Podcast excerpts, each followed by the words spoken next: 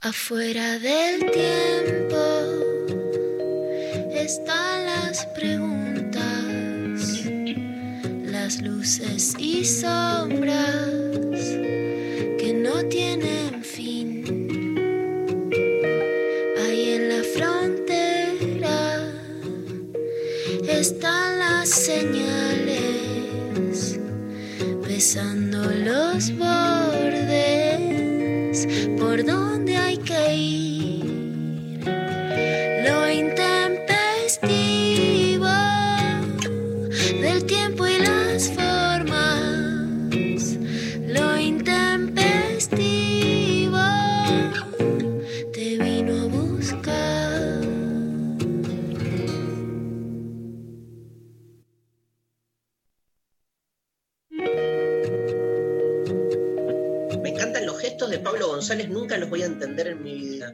Estamos al aire, digo, y, y pone una mano abierta con cinco dedos. ¿Qué, qué, qué, interpretación haces, Luciana Pecker? Hola, buen día. ¿Qué son esos? ¿Qué, qué puede ser? Tipo, en cinco minutos, espera un poco, porque una mano abierta así puede ser, espera, espera, espera, che, espera.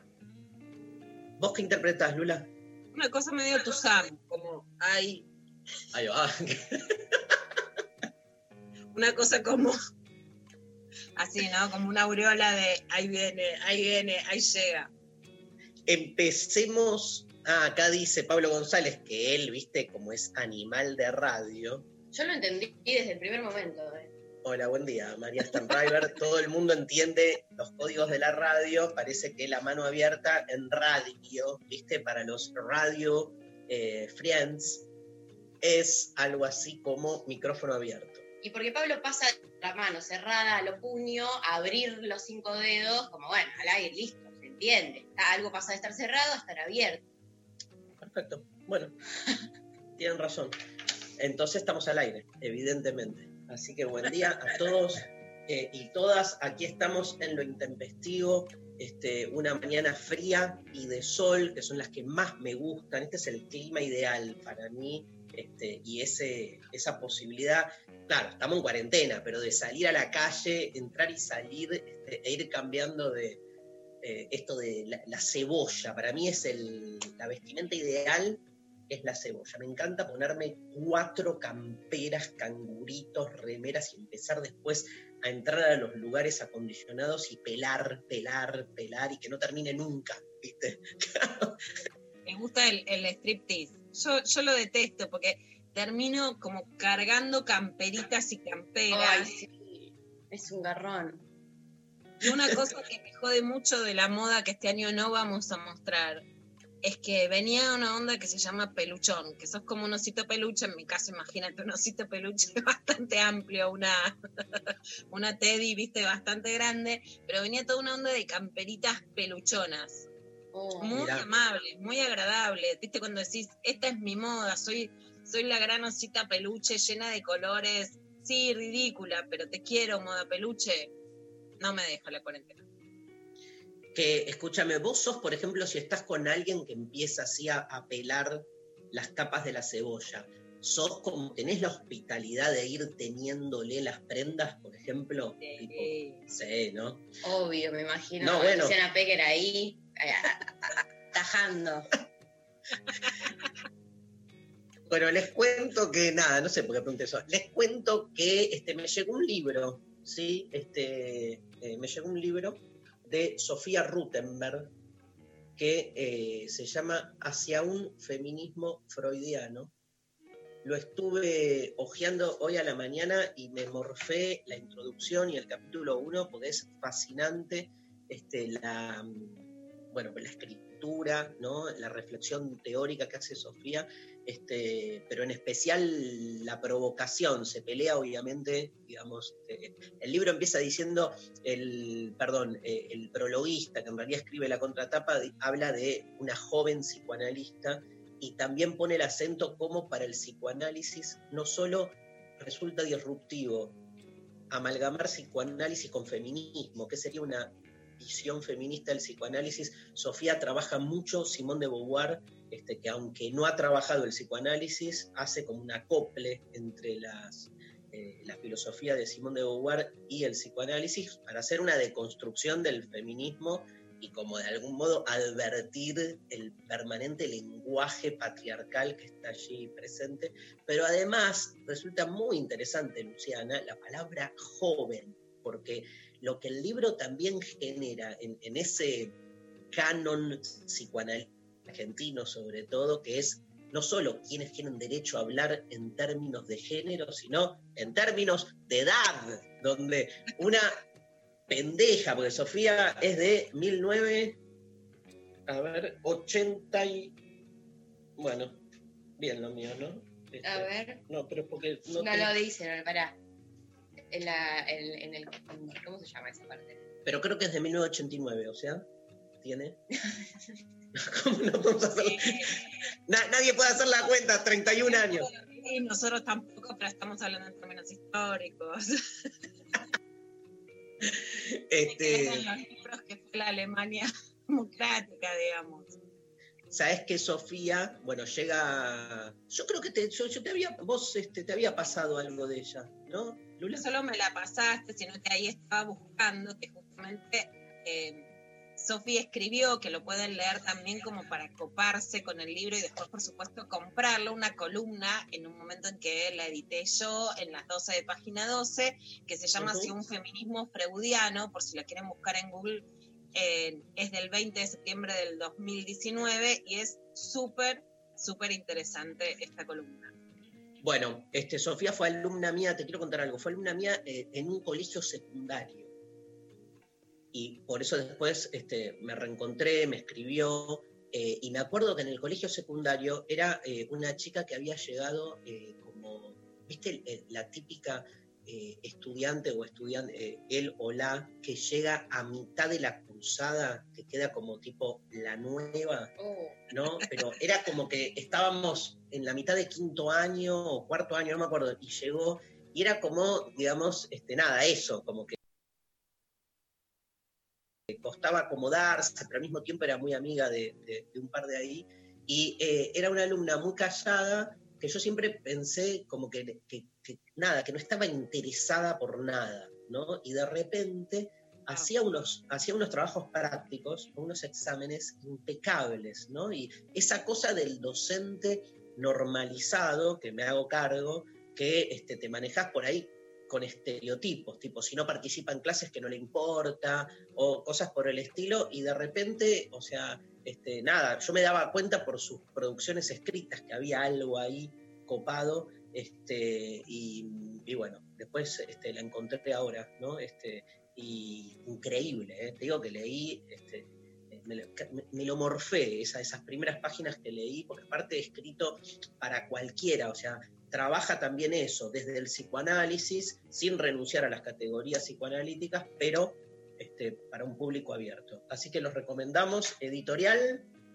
La Docta Ignorancia, hacia un feminismo freudiano. Y ya que estoy con este, recomendaciones, te cuento que le vamos a hacer una entrevista la semana que viene, que este, eh, ahí subió una historia, Flor Sichel, que es una filósofa, que es la directora de, del grupo El Pensadero, que es un grupo de este, gente que hace filosofía para niños. Ella es filósofa, acaba de lanzar, Lula, un newsletter. Mirá lo que eligió, newsletter. Ah, me Vos tenés- encanta la moda de los newsletters. Estoy fascinada con, con los newsletters. se llama Artas y la S entre paréntesis, Artas con H, ¿no?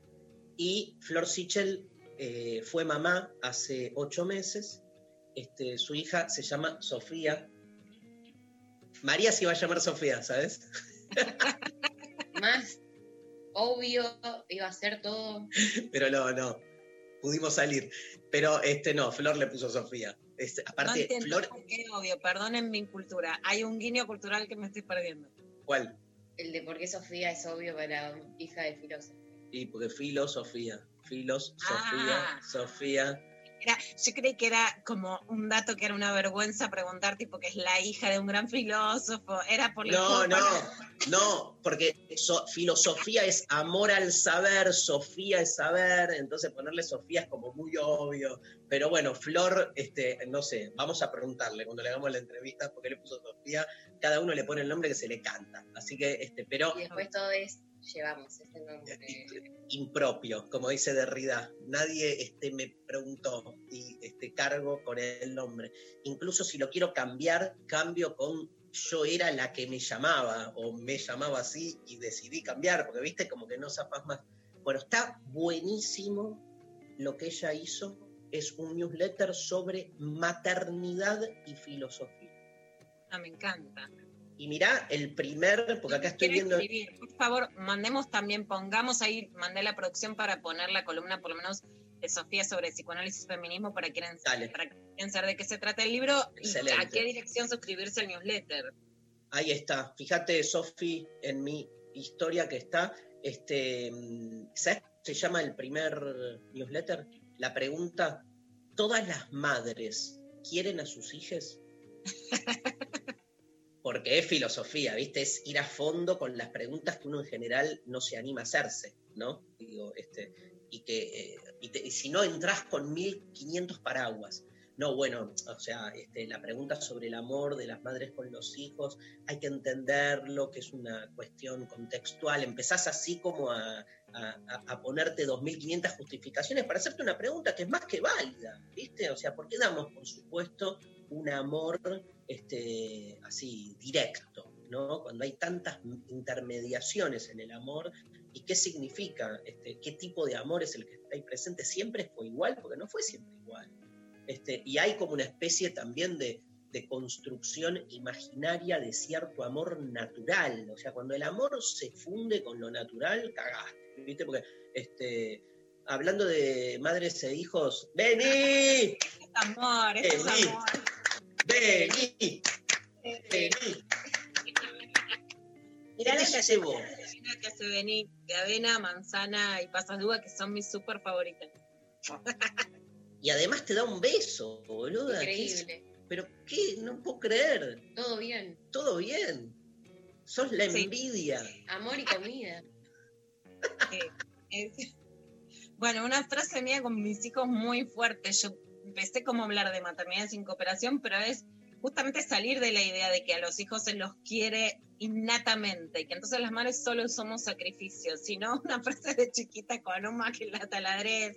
Hay que poner ladrillito y ladrillito, que no es que suprimís la simetría que la- las madres o los padres tenemos que darle más a los hijos que los hijos a nosotros pero que como todo amor también es una construcción, por supuesto, porque justamente no todas las madres quieren a sus hijos.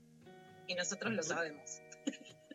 Ahora, si vos a Beni, no, esto te voy a preguntar, si Beni no te llevase todas las mañanas como vemos Sí. desde acá, las galletitas, el café con leche, te diera besos de buen día y todo eso, vos, tu amor cambiaría o sería el mismo?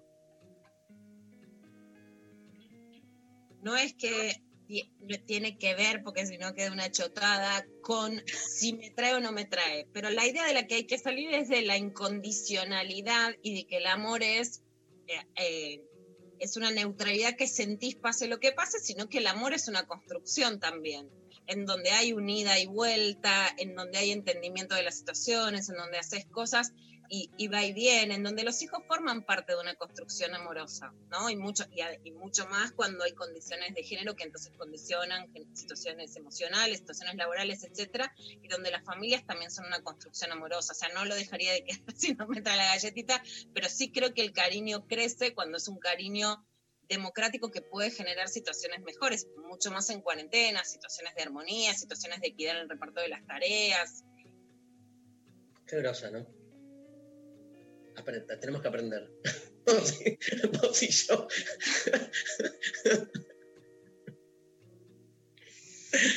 bueno, María, la hija, por favor.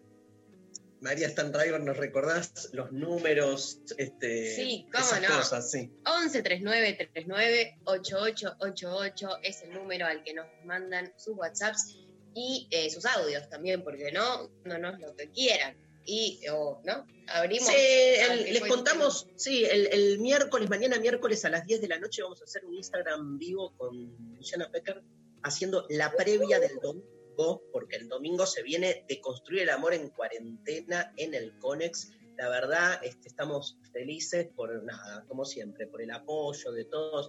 Muchísima gente ya estuvo comprando la- las entradas, así que estamos más que felices y agradecidos con Luciana de, de tanto acompañamiento, así que decidimos con buena onda hacer este miércoles un- una previa, como para ir medio contando de qué va, de qué va a ser la del domingo, así que, bueno, eso, ¿sí?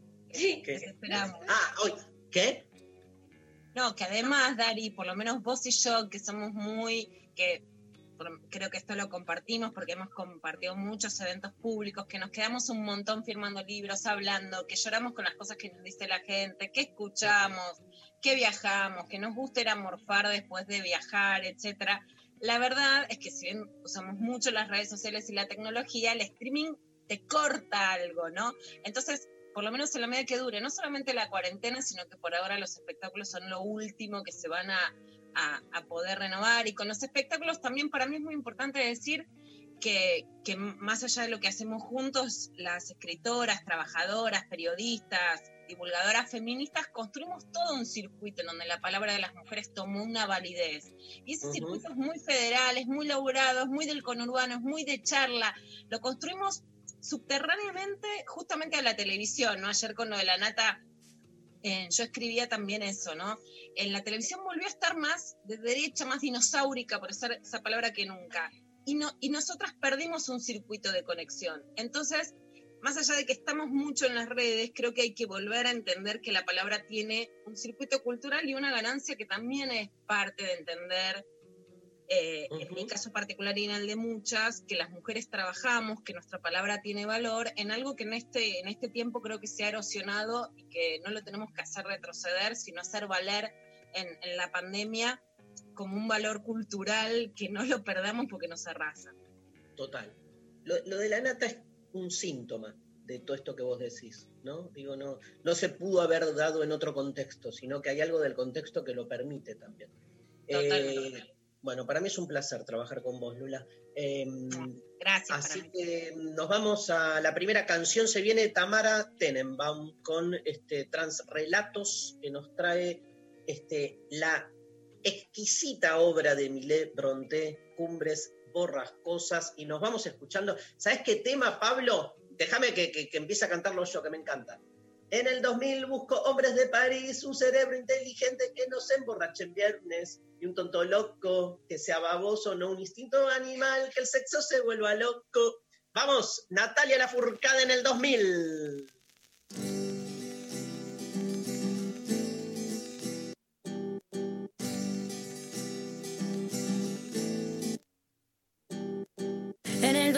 Busco hombres de París, un cerebro inteligente que no se emborrache en viernes, y un tonto loco que esté baboso, ni un instinto animal que el sexo vuelva loco. En el 2000 las mujeres visten gris, los tirantes transparentes, más abierta y a la mente nos vuelve locas, un poco sonzas. Si ven a Ricky Martin en revistas lo recordan. Pero el planeta gira, gira a la derecha.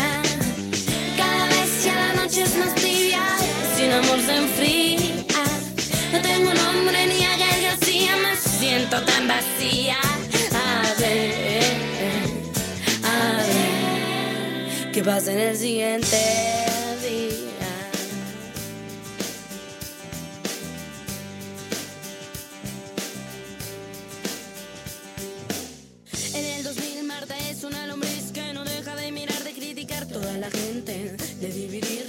dividirla, de ser racista. Existe fresas, ricos, pobres, mexicanos y panistas. En el 2000 mi hermana va a parir una célula creciente de una relación caliente y deprimida, también ardida. Odiar a ese ser humano que se ha ido y la ha dejado.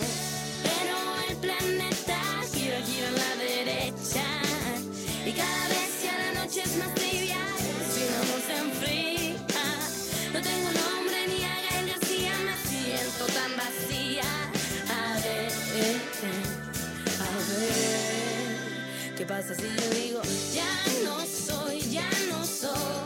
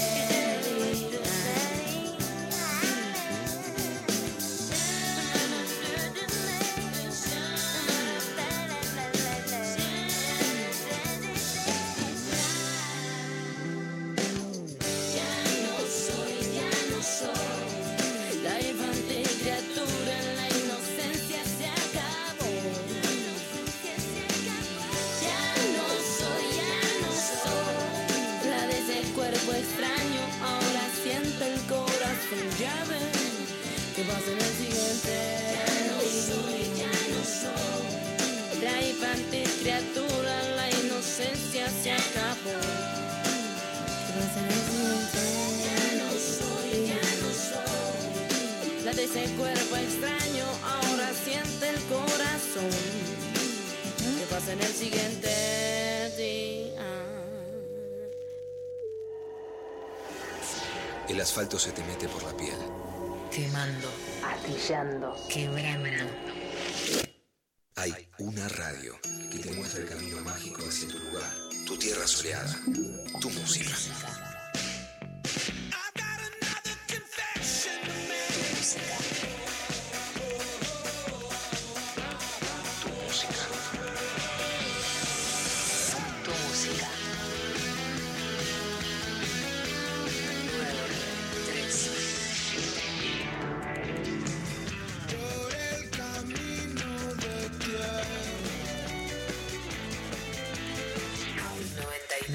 93 7 Nacional Rock. Nacional Rock. La soledad de estar acompañado.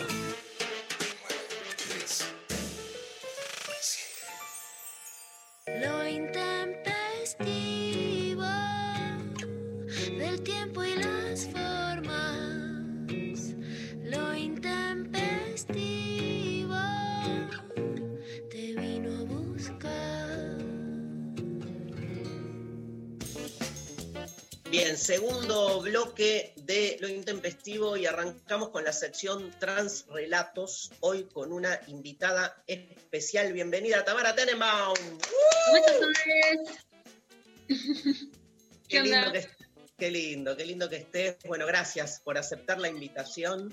Este, No, por favor. no, un placer enorme. Tamara Tenenbaum, vamos a hacer una presentación. Es, este, nació en 1989, es licenciada en filosofía por la UBA, donde trabaja como docente. Este, bueno, y es- este, enseña además escritura en la Universidad Nacional de las Artes. Este, como periodista colabora en el diario La Nación, en Infobae, Anfibia eh, y otros medios. Y bueno, el libro El fin del amor, querer y coger, eh, actualmente en su sexta edición, eh, bueno, un libro que te catapultó eh, a, a nivel más masivo, ¿no? Este, y, este, y ganaste este, el premio, espera que me perdí acá, Ficciones, el mejor libro de cuentos inéditos otorgado por el Ministerio de Cultura por su libro Nadie vive tan cerca de nadie, que es, es tu último libro. Este, así que bueno, no- Exactamente. bueno, este, primera pregunta, es una mezcla de, de- de- de escucharte, sabemos que traes eh, Cumbres Borrascosas, increíble, elección. Amo. Me Librazo. imagino, me imagino. Pero te queríamos hacer unas preguntas antes, aprovecharte Obvio. un poco con todo. Bueno, digo, este, eh, tu libro El fin del amor es un libro digamos, que hizo pensar muchísimo acerca de las transformaciones del amor y la sexualidad. Qué loco en el medio de esto, la cuarentena es como que a todos los que trabajamos esta cuestión nos obliga a repensar, ¿no? Está abierta, ¿no? ¿Cómo lo Sí. Bueno, eh, yo tengo dos cuestiones. Por un lado, yo vivo en pareja, entonces, eh, como que también. O sea, por un lado, siento que mis amigos solteros piensan que eso es un gran privilegio en este momento, y creo que en algún sentido tienen razón, pero eso porque tengo una pareja que está buena, porque conozco un montón de gente que la está pasando mal. O sea, como- y no hablo de situaciones violentas, ¿eh? porque por supuesto si no intervendría o algo. Hablo de, de gente que por ahí no está acostumbrada, a- o sea, y, y también, no sé, me parece que, que incluso a nosotros que nos llevamos bárbaro, eh, hay algo de, de- de- de- de la, la fantasía que falta, ¿viste? Como que para mí la pareja también está hecha de, los momentos en que uno está en otra cosa, en que uno no sabe en qué anda el otro, eh, de, de- de encontrarse y desencontrarse, ¿viste? Y ahora no hay. Eh, Eso me parece como tremendo y, y- y creo que es casi un experimento a, a cielo abierto que estamos viviendo, que porque, porque eso, yo veo como que pasa lo que pasa siempre, que es que cada uno piensa que el otro la está pasando mejor. Los solteros piensan que, que, la pare que los que están en pareja están re contentos, no sé qué cosa, y los que están en, estamos en pareja, viste, pensamos, ay, qué lindo, estar en tu casa solo, mirar la tele que querés mirar y nada más, viste. Pero Como- lo vivís, lo vivís como un experimento, digo, como alguien que piensa el amor. Te escindís y te ves a vos misma viviendo en pareja y pensándote a, vi- a- a vos misma o, o la filósofa ahí la, la, la dejás solo en la computadora. No, no, pienso mucho, pienso, pienso mucho sobre todo en cosas como... mm, Y me sirve, ¿viste? Yo tengo como una defensa muy grande del pensar, supongo que vos también, que, que- que viste que tiene hoy mucha mala prensa esa idea de no te manijes, hacé lo que sentís y nada más, ¿viste? Que a mí me da por la bola, por un nivel que no lo Obvio. Y, y entonces me pasa lo contrario, como que justo me sirve mucho, por ejemplo, para no explotar. Cuando estoy por levantar la voz, ¿viste? Por, por empezar a, a- a ponerme violenta, yo también, ¿viste? Porque no pasa. Cuando estoy por, por perder la paciencia por una idiotez, eh, me, me pongo a pensar y, y- y- y eso, tomo distancia y digo, bueno, para, estamos eso, siendo parte de un experimento en el cual encima tenemos este, este tipo de enemigo invisible que, que, que, que aparte nos genera como más, más, más angustia a veces pienso, ¿no? Porque no es que vemos un apocalipsis de película eh, afuera, sino que afuera lo que hay es esa especie de calma tensa, ¿viste? Como salís a hacer un mandado, que no, no sé, el aire que se corta con tijera. Entonces como que me, me sirve, sí, pienso mucho, tomo mucha distancia del tema, eh, tanto para eso, para no perder la cabeza yo, para no pelearme, para no hacer quilombo, como eh, también para, mm, para ayudar a mis amigas. Hablo mucho con amigas, tengo muchas amigas que viven solas. Y, y entonces también me, me sirve como estudiar sus comportamientos y estudiar lo que les va pasando, porque, porque no todos tampoco la pasan mal, tam- ni, ni- ni muy mal, como que también está apareciendo algo súper interesante después de la etapa inicial, yo creo, eh, eh, que, que- que, por supuesto entre personas que, que no perdían sus trabajos y todo, ¿no? Que, que tiene que ver con una baja de la ansiedad y una conexión con otra forma de estar, ¿viste? Como gente que me dice, como, sí, yo al principio estaba caminando por las paredes, que, que me quería coger a todo el mundo y ahora como que pasé ese nivel a otro, ¿viste? Ahora soy un monje. Y Eso me parece Ahora, interesante. Acaricio, acaricio, acaricio paredes, no le hago mimos a las paredes, ¿viste? No es que, Eh, ahora, ahora te dejo que este. Lula y María te van a hacer alguna pregunta, pero te quiero hacer una pregunta de otro tema, digo, aprovechándote, y, y que tiene que ver eh, con un nuevo aniversario de la AMIA, ¿no? También, qué loco, este, por primera vez también en, en pos de la cuarentena y eso, cómo, digamos, la conmemoración de la AMIA se había vuelto una salida a la calle con distintas Total. organizaciones que aparte disputaban, ¿no? Este, el modo de la representación. ¿Cómo lo Sí, vivís sí, sí. Este, este año, sabiendo de tu implicación personal Por también? supuesto. Yo eh, no, no soy de ir a los actos, debo decir, siempre digo lo mismo, soy una pésima víctima.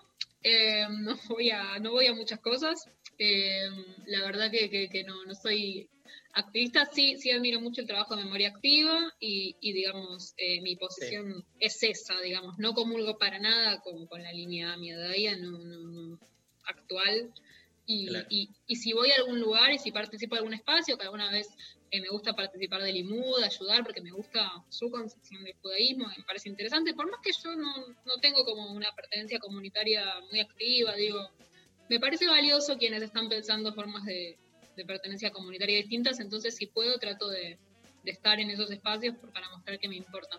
Pero, pero bueno, sí, me- sí me, me llama, me- incluso, incluso no yendo, el hecho de saber que las sirenas sonaban eh, a, a esa hora Algo, todos sí. los días, Sí. tenía algo, ¿viste? Eh, y Sí. bueno, igual no sé qué, qué política hay con la sirena, porque en realidad aunque no vaya la gente, bueno, una sirena se puede tocar, pero pero como que me, me, me, me- sí, me sorprende. Aparte también para mí era un, más allá de que, de que yo no fuera, reitero, como que también, por ejemplo, como, como hay, hay algo que no, no sabe mucha gente, pero ese, ese día también fallecieron varios obreros bolivianos que estaban trabajando cerca de la zona.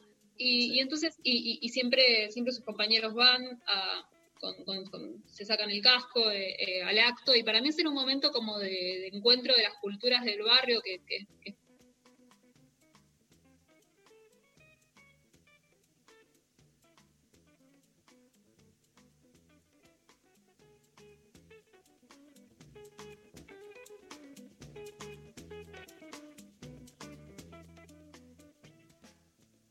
Gracias por elegirnos y gracias por quedarte en tu casa. Nuestro compromiso es con el aire y con la salud. Por eso, respetando las normas establecidas, desde Nacional Rock seguimos trabajando para que no te falte la radio, para que te informes, para que te diviertas en estos tiempos tan difíciles y tan inciertos. Tu compañía es la nuestra. 937 Nacional Rock. Hacé la tuya. Gracias por elegirnos y gracias por quedarte en tu casa. Nuestro compromiso es con el aire y con la salud. Por eso, respetando las normas establecidas, desde Nacional Rock seguimos trabajando para que no te falte la radio, para que te informes, para que te diviertas en estos tiempos tan difíciles y tan inciertos. Tu compañía es la nuestra. 937 Nacional. Nacional Rock. Hacé la tuya. Pelear, Sufrir. Caer. caer, levantarse. 937 Nacional Nacional Rock. Rock. Estimades amigues, en esta ocasión no vamos a hablar de ningún carnaval, ningún desafío de toros, ninguna semana pasible de flores y verduritas. Esta semana viajamos a Guatemala para asistir a la huelga de todos los dolores. ¡Qué tentador! Hablamos no de un desfile, sino de una manifestación, la más importante del país. Y quienes marchan son los estudiantes de la Universidad de San Carlos de Guatemala. Vamos a ver de qué se trata. Esto empieza en 1898 durante el gobierno de Manuel Estrada Cabrera, cuando el mandatario permitió algunas formas de libertad de expresión para los guatemaltecos y rápidamente los estudiantes de medicina captan la onda y decidieron hacer una huelga para presionar al gobierno para que mejore las condiciones de las escuelas primarias. Y así arrancó. Tuvo tanto éxito que un mes después los estudiantes de medicina y de derecho decidieron organizar otra protesta satírica con el objetivo de criticar de una manera jocosa a ciertas autoridades. Esta segunda huelga intentó hacer algo ingenioso, creativo del tipo viola para expresar la voz de los que no tienen voz. Una expresión que no escuchaste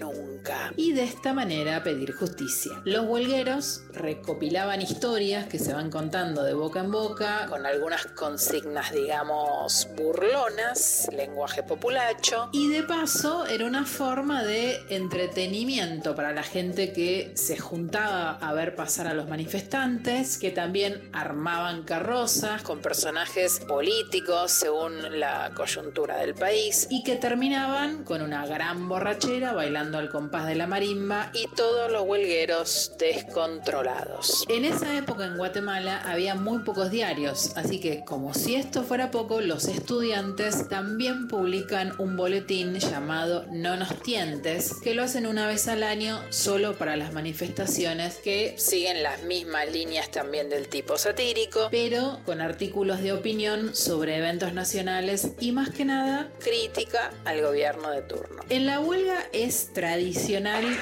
la frontera por Nacional Rock. enlatado como sardina barata. ¡Fútbol imposible! El imaginario del señor Bonzo.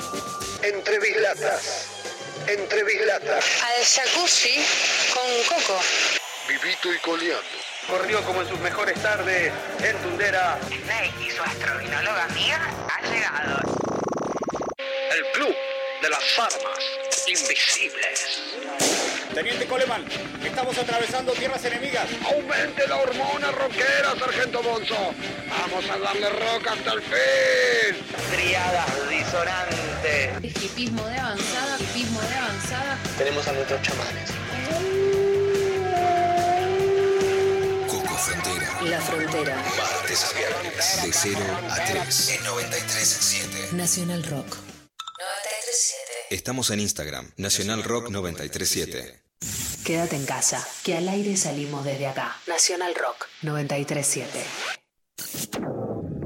Tu mente no responde. Nada tiene sentido. Algo se activa. Te llena de interrogantes. Ya tenés la respuesta.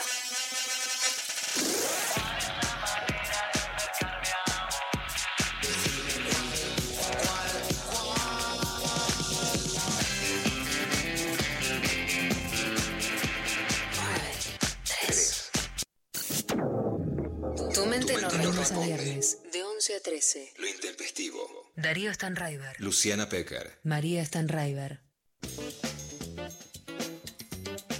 Nada, vamos, sí, nada. Nos caímos. Desconexión, no es la primera vez que nos pasa, esperemos que sea la última. Este, Por lo menos y... no me dentista. Escúchame, Tami, aprovechemos el tiempo porque te que ir además. Y bueno, contanos por qué elegiste Cumbres Borrascosas y y nada, o sea, es un clásico, pero estoy seguro que los este, millennials y centennials, incluso ambos dos, no tienen la más pálida idea de qué se trata, ¿no? No. No. Sí, sí, porque, o sea, igual, yo no sé, yo siento que cuando yo era chica todavía se leía, pero me tengo que estar equivocada, pues no creo. Pero a, a mí siempre me gustó mucho, o sea, yo lo, lo, lo agarré de chica porque me gustaba mucho Jane Austen, me gustaban mucho los, los textos, las novelas de mujeres del siglo XIX, me, siempre me gustaron, eh, me- todavía me gustan. Lo que pasa es que ya no me quedan tantas por leer, pero, pero como que me, me gustaba mucho el universo que armaban, ¿no? Y en Cumbres Claro. Borrascosas igual me pasó que, que, que- que el universo era muy particular, porque a mí siempre me gustó, yo quizás soy más de Jane Austen que, que arma como universo por ahí eh, muy calmos, ¿no? La gente se casa, se, nada, no pasa mucho más que casarse y dejar de casarse, ¿no? Pero, pero en Cumbres Borrascosas, que lo agarré medio porque me lo porque me correspondí una vez que me quedé sin novela de Jane Austen, como que el universo es otro, es, bueno, mucho más gótico, mucho más oscuro. Y, y aparte me gustaba como la, la dinámica que, que se armaba con, con la heroína. O sea, había algo de esa heroína que a mí me parecía genial, que me identificaba mucho, que era, eh, que bueno, es una historia muy compleja, eh, que tiene dos generaciones, es muy compleja, pero la parte que a mí me parecía fascinante era que ella, bueno, Katy, que es la heroína, digamos que en un momento está entre dos candidatos. Está entre el candidato eh, que es rico y que le va bien y que, y que es correcto, pero a ella le gusta, pero hasta ahí. Y está el del que está enamorada, que es el pibe con el que se crió, que es una especie de hermano adoptivo, que es, eh, bueno, probablemente hoy dirían que es un violento, pero eh, lo leíamos como un apasionado. Eh, y, realmente lo era. Un o sea, intenso, como- un intenso. intenso, digamos, ¿sí? Y, y bueno, yo la verdad que cuando le leí, honestamente, me, como que ni miré las partes que eran violentas, como viste, las, no las mirabas, y, y me pareció como hermoso.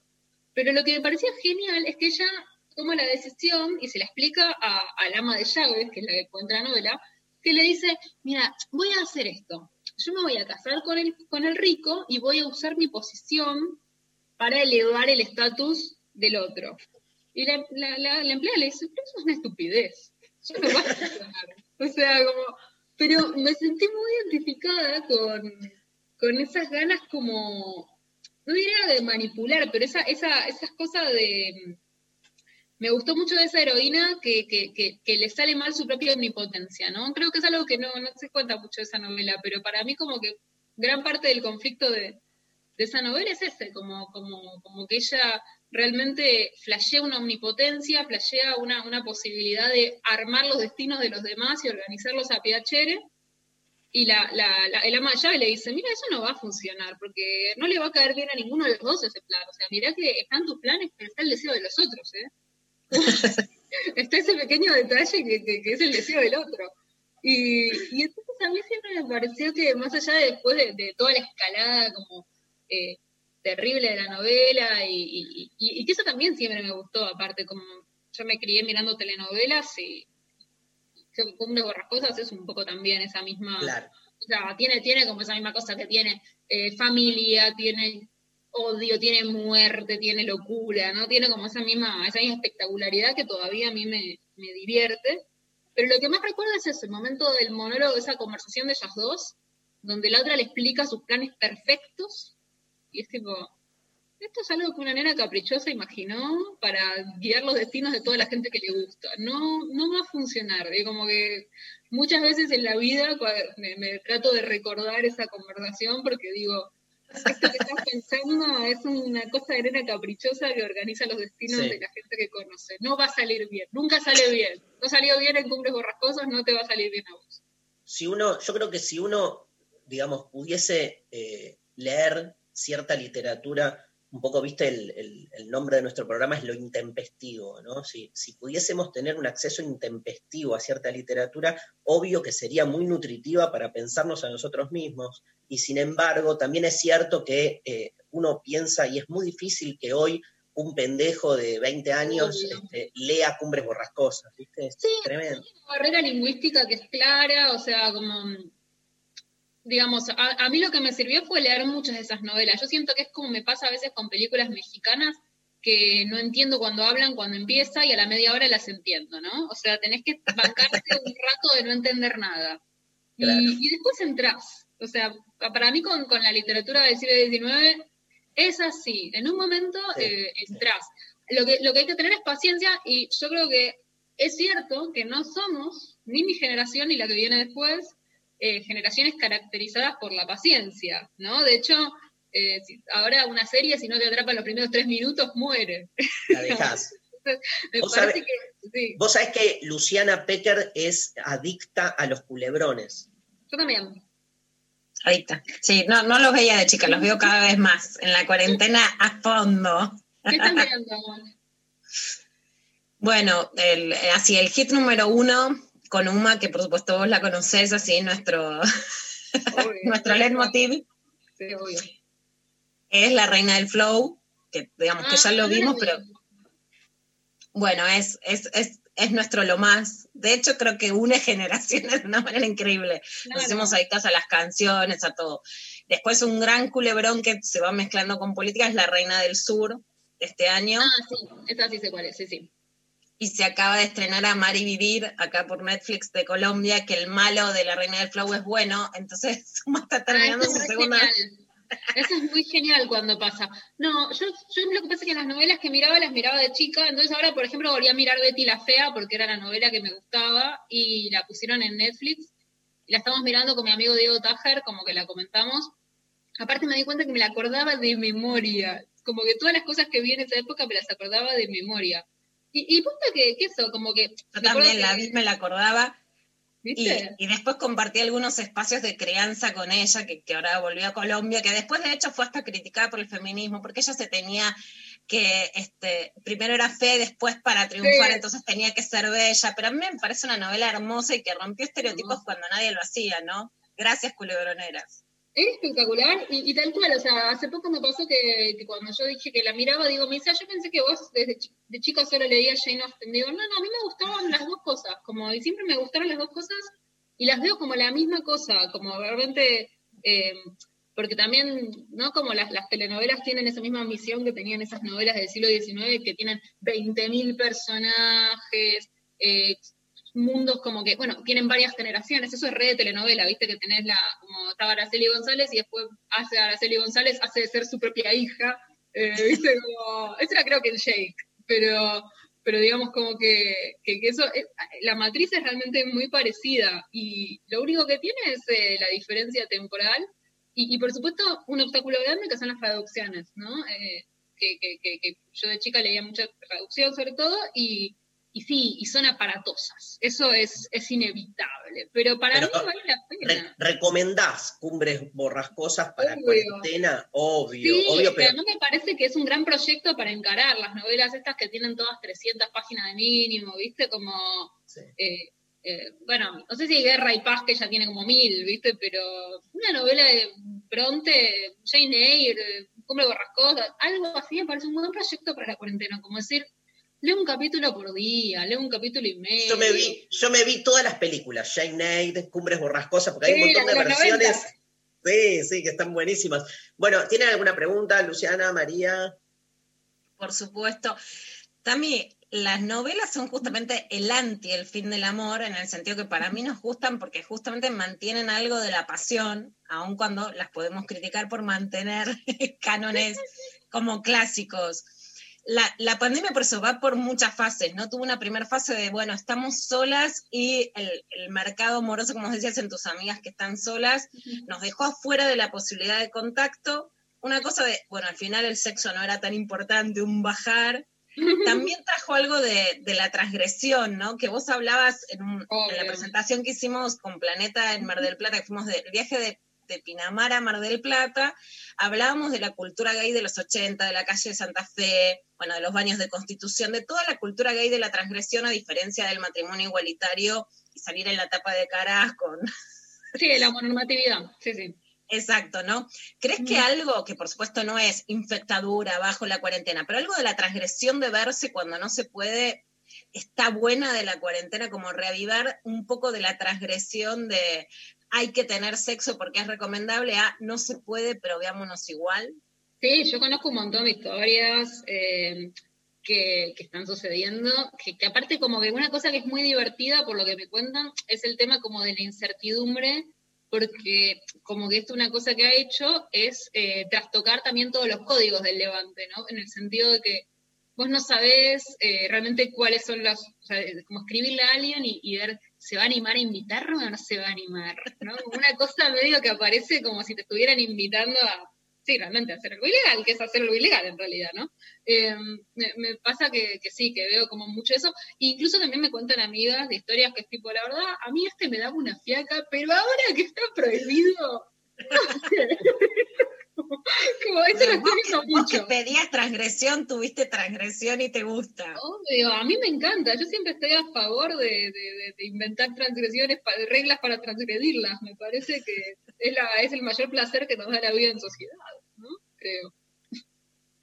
Bueno. ¿Y crees que el encuentro post, digamos que se termine la cuarentena, va a tener algunas reglas, digamos, van a bajar las reglas un poco más de crueldad? Hacíamos también una diferencia que me encantaba en el verano entre el Don Juan, que no vamos a santificarlo, pero el Don Juan que quería seducir y no joder, y el que se hace el seductor, pero en realidad emana crueldad. ¿Crees que algo de la crueldad va a bajar o que va a seguir después de la cuarentena en términos de seducción? Yo no soy muy optimista con, con el tema de los cambios a largo plazo de la cuarentena, porque me parece que mm, yo tengo una teoría que es que la gente no aprende de las cosas que le están por pasar, solo aprende de las cosas que le pasan.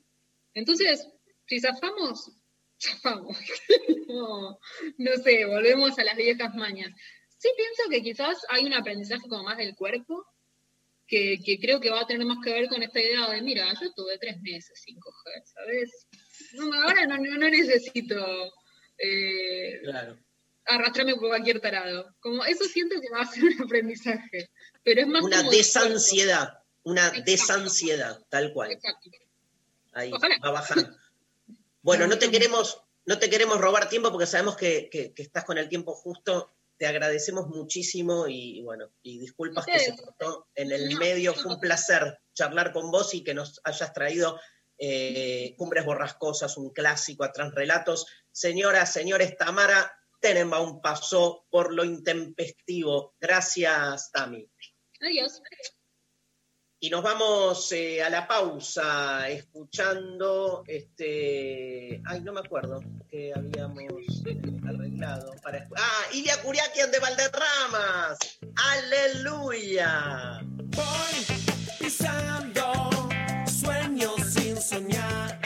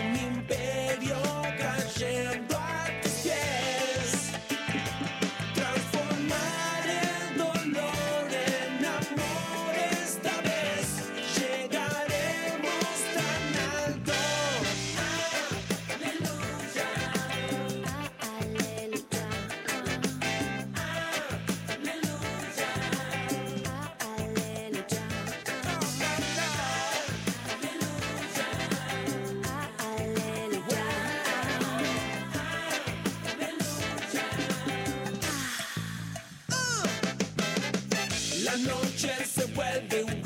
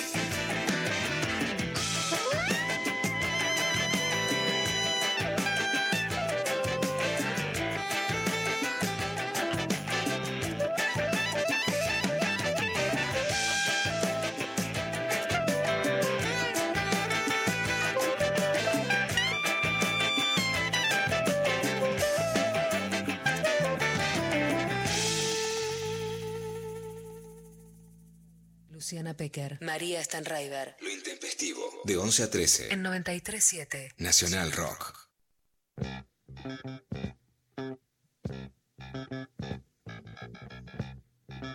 Hola chicos, buenos días, les habla María. Quería mandarles un saludo grande. Hace mucho que no los puedo escuchar en vivo. Los, todos los escucho por Spotify, pero bueno, hoy puedo escucharlos y, y está bueno. Son una linda compañía. Les mando un beso. Igual, María, te estoy mirando. ¿Estamos al aire? Ah, no escuchamos el mensaje, Pablo. Lo pones de nuevo porque. Hola chicos, buenos días, les habla María. Quería mandarles un saludo grande. Hace mucho que no los puedo escuchar en vivo. Los, todos los escucho por Spotify, pero bueno, hoy puedo escucharlos y, y está bueno. Son una linda compañía. Les mando un beso. Ay, gracias. Qué bueno, un poco de mimos. A mí cuando empiezan a fallar las cuestiones técnicas me agarra un bajón, un bajón. Desde que se cortó este, la entrevista con Tamara hasta recién que no escuchábamos al oyente, todo me cae así. ¿Qué onda? ¿Qué tengo que hacer, eh, Pecker? Relájate. y de,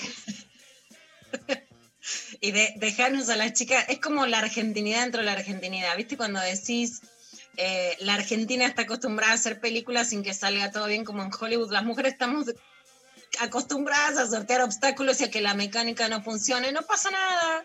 Se corta, se vuelve a empezar. Lo importante es que si se corta, no se termine. No me dejes Claro. así. No me dejes Total. así. Si algo falla, puede suceder, pero no me dejes así, no te vayas así nunca más, porque entonces me la cobras a mí lo que pasó con vos, ¿me entendiste? O sea, sí, toda, todo signo de impotencia en los varones los, los pone muy a la defensiva, no hay problema, se sigue, se sortean las dificultades. Te amo, ya me relajé, mira, con la palabra. La palabra relaja. Me encantó lo que dijo Tamara sobre la transgresión, ¿no?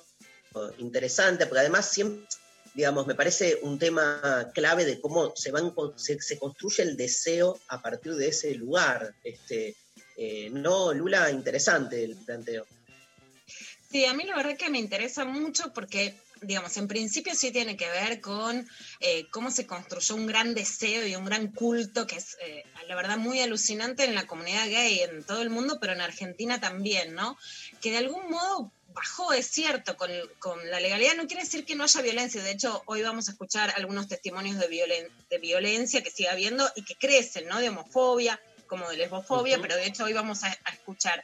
Eso, por supuesto que es algo condenable y ahí hay una tensión entre derechos y deseo. Igual que justamente creo que este crecimiento de, de la ultraderecha, de burlarse de la cuarentena, de lo que pasó ayer, también lo vamos a ver en, clava de visto con Mauricio Macri en Paraguay, casi llamando a que se corte la cuarentena, bueno, también nos pone en un orden de represión como si no pudiéramos pensar la transgresión como algo que no es que vamos a aplaudir que no se cumpla la ley, pero que es cierto que en en una sociedad donde la sexualidad fue asumida absolutamente como algo muy fácil desde el mercado, porque te bajas una app de, contacto sexual y tenés muy cerca de la mano y eso bajó el deseo sexual, la prohibición puede subirlo y eso es un elemento positivo, porque hay- es una picardía, hay mucha diferencia entre la picardía y el boicot, ¿no? Decir voy a hacer las compras y con una bolsa de supermercado subo a ver un chongo que me gusta es una picardía, no es Claro. poner a una sociedad en jaque, ¿no? Y, algo de esa transgresión a mí me parece que sí puede subir la libido sexual que de tanta sobreoferta había bajado a un desinterés social muy grande por el sexo y por las personas. Le queremos preguntar a la gente, son las 12, va a la mitad del programa y como estamos siempre rompiendo los códigos de la radio, en vez de tirar la consigna al principio la tiramos ahora, pero porque salió, que nos cuenten los oyentes, las oyentes, alguna transgresión importante que hicieron en pos del amor o del sexo. Digo, no solo por amor, sino pergarchar. Ah, por, ¿no? por sexo. no, bueno, ambas, ambas, ambas. Que nos cuenten al 11 39 39 88 88 o a través de Twitter, Instagram y Facebook, les vamos a estar preguntando por ahí. Nos encuentran como arroba el intempestivo. Respóndanos qué transgresiones cometieron. Tocarse en un taxi. Bueno, hay un video, hay un video porno que se hizo, que yo iba a traer el otro día, me pasó lo peor, porque estaba muy interesada por la noticia que se la quería mandar a Pablo de un video porno que se hizo en el metro, en un, en el metrobús, pero es un colectivo en realidad de Cali, y una actriz porno hizo y como que ella acababa porque tenía un vibrador, pero había un hombre que se lo man- que manejaba la intensidad del vibrador a distancia. Sinceramente me pareció muy divertido. Encima después, como Claro. quería mandar la nota a la producción, la terminé mandando a cinco contactos creyendo que era otra nota. Y No. terminé mandando de Infobae, de Infobae, que es el lugar de trabajo, quería mandar otra nota seria. Fue un bochorno, la verdad, igualmente. Pero la verdad que, por ejemplo, a mí eso me parece una picardía divertida. Me parece excitante la idea de la mina Ah, bueno. haciendo el videíto, no es grave, Ah, es divertido. No, no, yo creí que hablabas del. No, y tocarse en el No, taxi. mi bochorno un bochorno, porque ni siquiera El era taxi es muy chiquito. ¿eh? pero es la, es la transgresión. Está No. el- el- la persona que maneja ahí. Y pero no te tiene que ver lo, lo- lo- lo interesante, ¿no? Bueno, a- Sí, yo estoy dando mi opinión. este, tengo una, una amiga que una vez, la, la clásica, ¿viste? Tengo una amiga, pero este, tengo una amiga real que este, me dijo. Con una amiga, que- como dice Floral Corta. ¿Qué dijo? El show de Floral Corta y Vero Lorca eh, son todas las cosas sexuales, tipo, mira, te entra, te- si me pongo un consolador de 15 por 15 y todo es para una amiga, la pregunta. Obvio, bueno, acá eh, sería raro, porque esta es una amiga que me dijo que una vez se levantó a un chabón en un avión y se fueron a agarchar al baño del avión, pero no con su pareja, sino con alguien con el que empezó a charlar ahí en el, en el avión. Eso me interesa más que un taxi. Me parece como más. No, no era un taxi, eh, no era un taxi, era un colectivo, Mari. No, no, digo por lo que, por la pregunta de, de antes. Este, Como que tiene otra cosa. Está bien, pero ahí- ahí es la, la Pablo. Igual esas son transgresiones como de locativas, de tipo hacer cosas en lugares.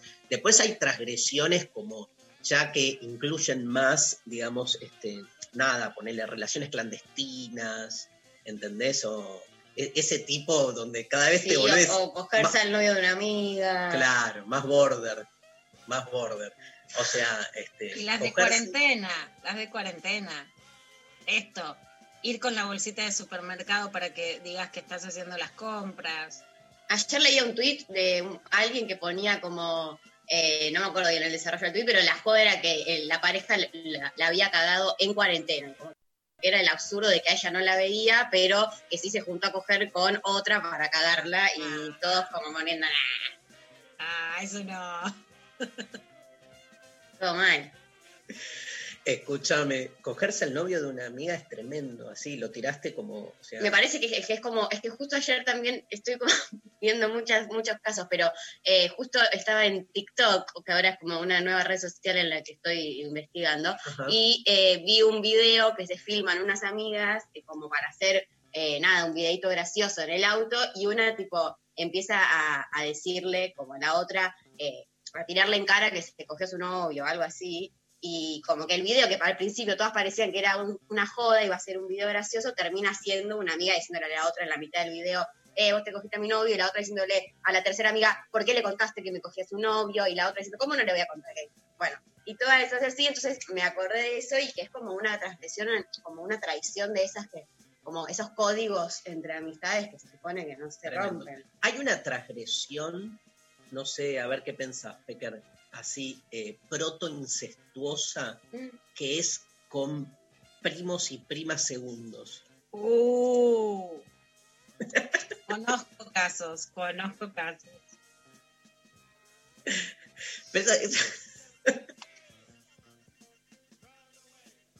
¿Vos No, no, no. No conoces? No, vos sí, bueno, no, yo no. Hay mensajes, María. No, este, no soy, no soy moralista en relación a esas cosas, pero me llama la atención, no sé, me parece algo ajeno porque no tengo familias grandes, entonces esa, esa transgresión me llama la atención. Bueno, tenemos algunos mensajitos. Sí, claro que sí. Eh, acá nos manda eh, un mensaje por WhatsApp. Dice, no, alta sorpresa, Tamara, en el programa. Increíble el fin del amor. No hay quien no se identifique con algún capítulo y cómo revela las reglas de la sociedad laica. Se lo recomiendo a todos. Eh, Buenísimo. El fin del amor es el libro este, de Tamara Tenenbaum, ¿sí? Este, sexta edición, lo pueden nada, comprar. Está buenísimo. Este, lo hemos leído un montón de gente. Este, ahí lo muestra Luciana Pecker para que este, Sofi le saque una foto. Bien, más mensajes. Por Twitter, eh, Francisco, que pone prender lo intempestivo y que me sorprende la querida Tamara, Tamara Tenenbaum. Gracias. Eh, bueno, ahora empiezan a llegar los mensajes eh, de cuarentena, transgresiones, Ajá. amores. Un día mi- nos ve- no vean a sus ex, es una trampa. Bueno, alguien que Es una Bueno, trampa, fue, pero- ese fue el hit, ese fue el hit de la temporada, que es no llamen a sus ex y la gente llamando a sus ex. O sea, la, la- la cuarentena pegó por la nostalgia y ese fue. Quiero que Pablo me, me, me tire, que ya lo tiene, el tema que también para mí es el hitazo de la cuarentena, lo cantamos mucho en casa y sobre esto de la traición con el mejor amigo, la mejor amiga, para mí el hitazo es este, les pido que lo compartamos un minuto. A ver.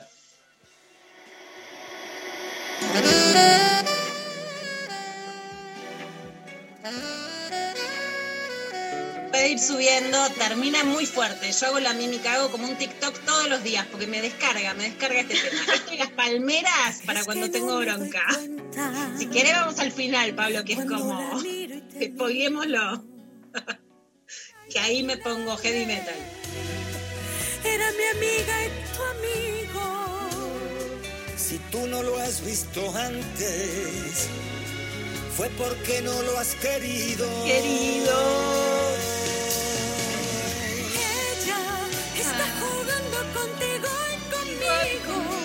Me siento libre como nunca he sido. No quiero tu explicación. Esto que ella me ha hecho no tiene perdón. Esto se dicen las amigas al final. Como engañó a tu amigo. No es lo que piensas, no me has comprendido. Lo que ella ha hecho se llama traición. Y ahí me pongo cancha. Por una vez en la vida, Escúchame, lo que te dicen todos los tipos, nunca me escucha lo que te digo. No le eches la culpa. No es a ella quien amo. Esa es no persona es mi amigo. Acá viene Joaquín Renovado, era Gabriel Corrado en el video, el chongo. No era Karina Zampini.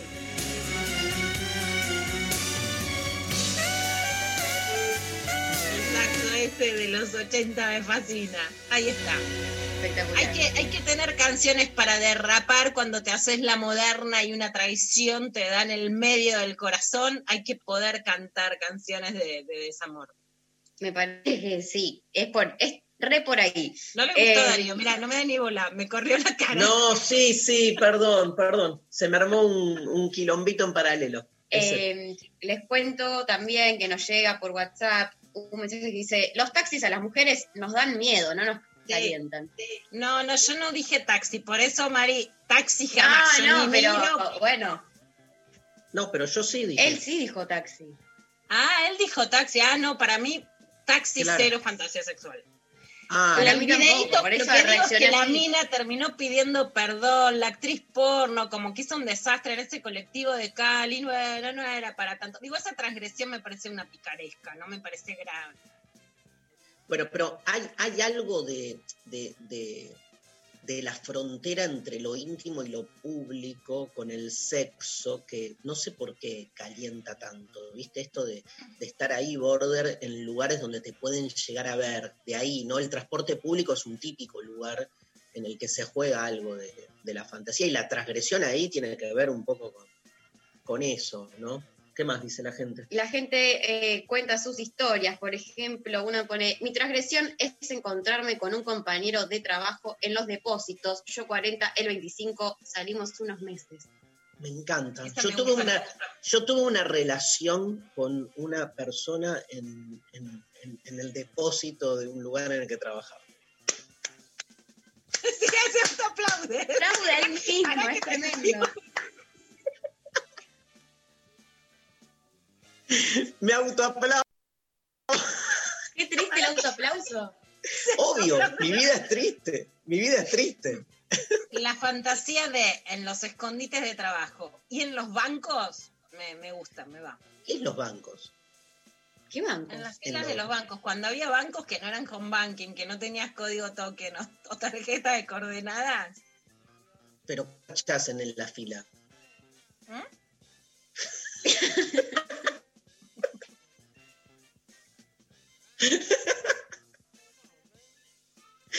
Hay un audio, González, sacame de acá.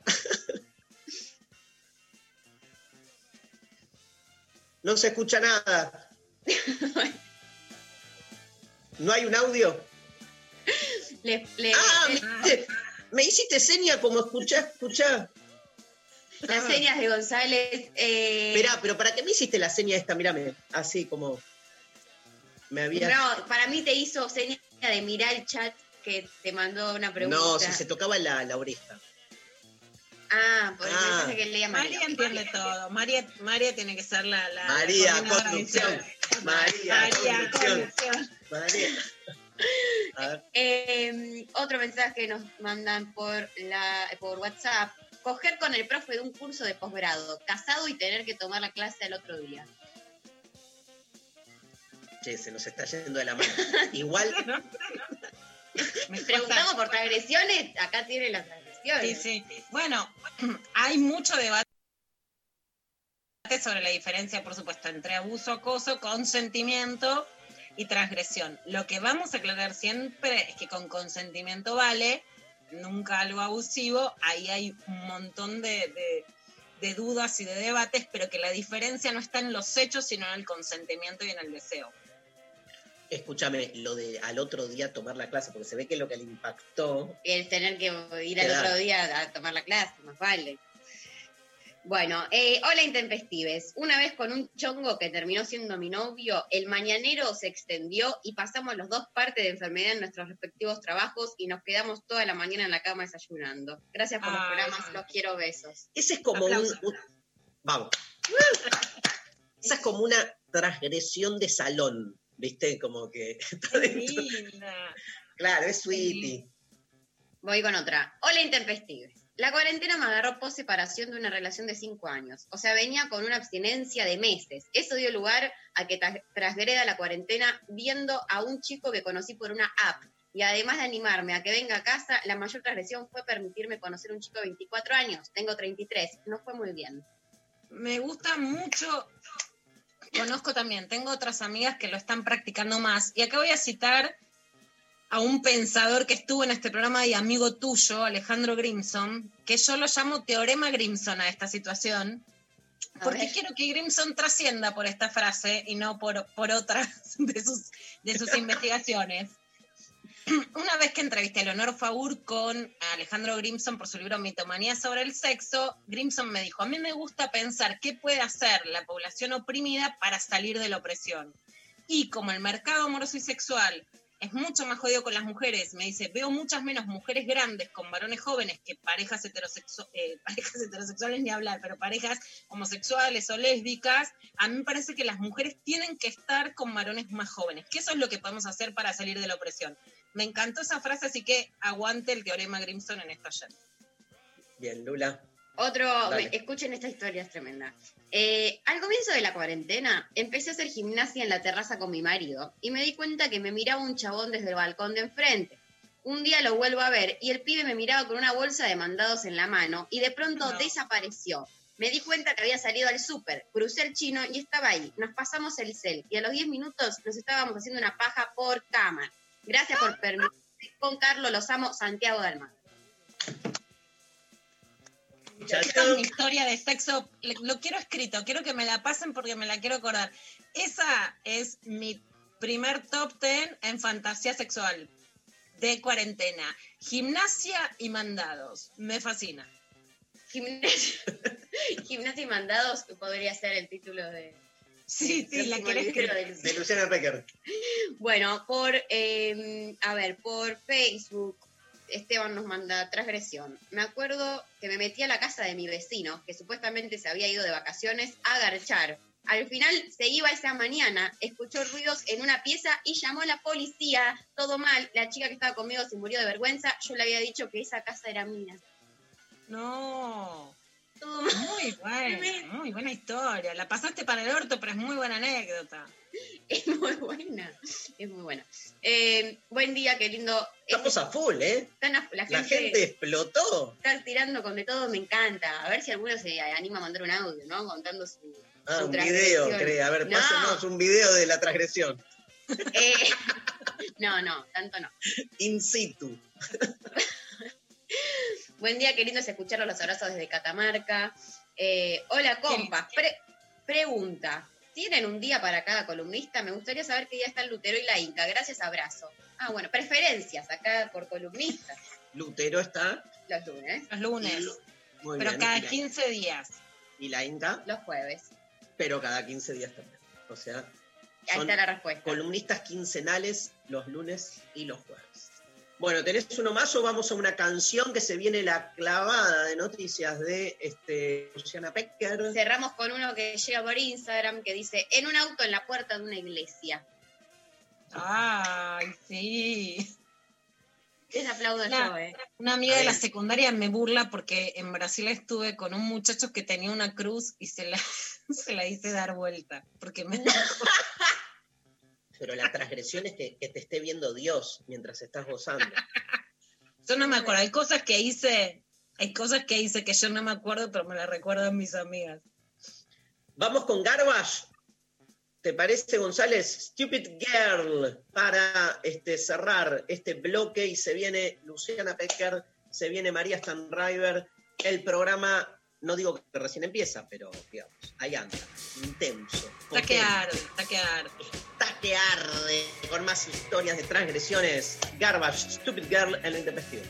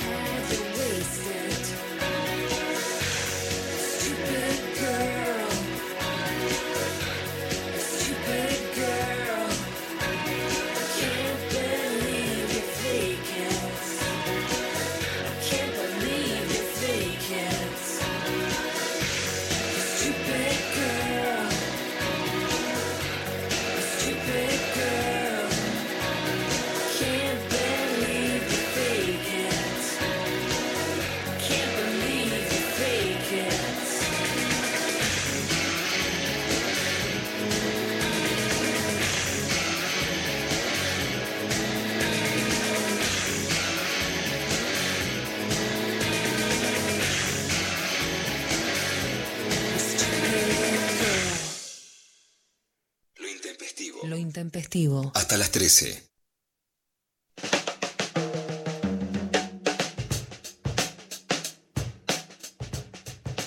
Hola, Lula Pecker, ¿cómo estás? Hola, Mari. Bueno, está que arde los mensajes. Si querés decir alguno más, también Sofi, Darío, que nos escucha ahí en, en- en el cielo estelar, porque sigue haciendo otros trabajitos. Podemos regalar también alguna de las mejores historias entre hoy y mañana, algunas entradas para el de construir el amor en cuarentena que vamos a hacer el domingo 19 de julio en por vía en el Centro Cultural Conex, pero no personalmente, sino por vía streaming. Así que también están tan kenchi las historias que podemos elegir dos de las mejores historias para Están que, que tengan un acceso.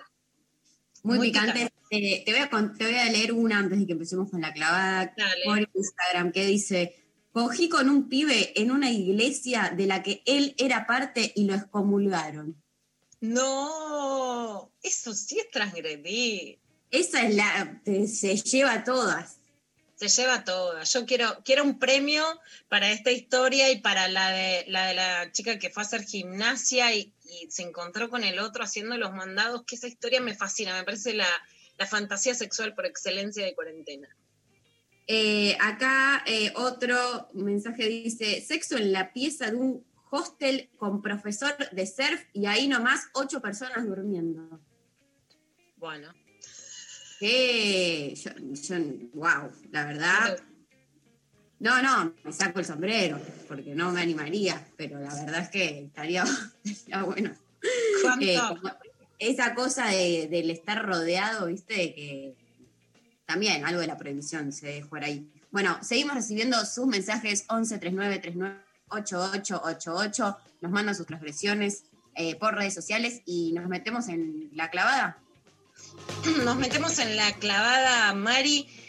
Y a mí me parece que más allá de la realidad concreta y salir a disputar, hay que poder pensar este momento y pensarnos de modo latinoamericano, que es pensar qué está pasando.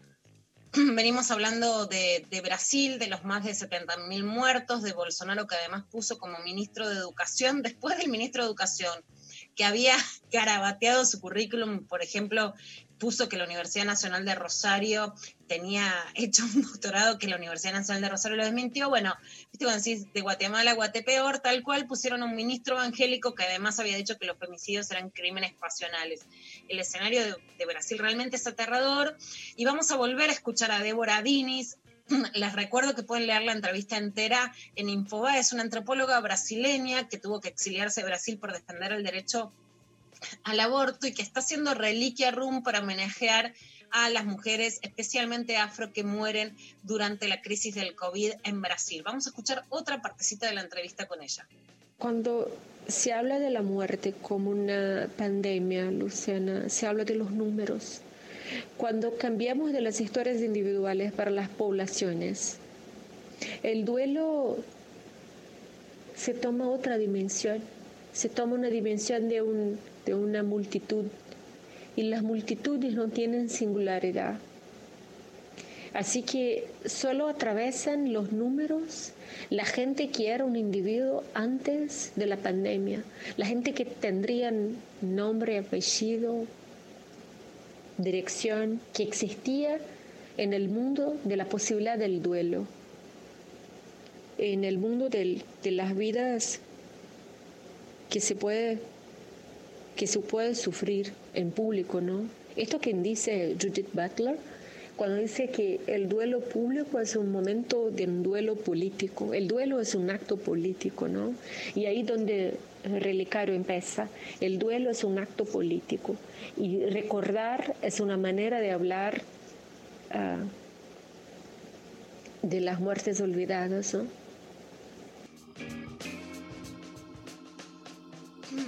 Bueno, María, a mí este concepto me parece central.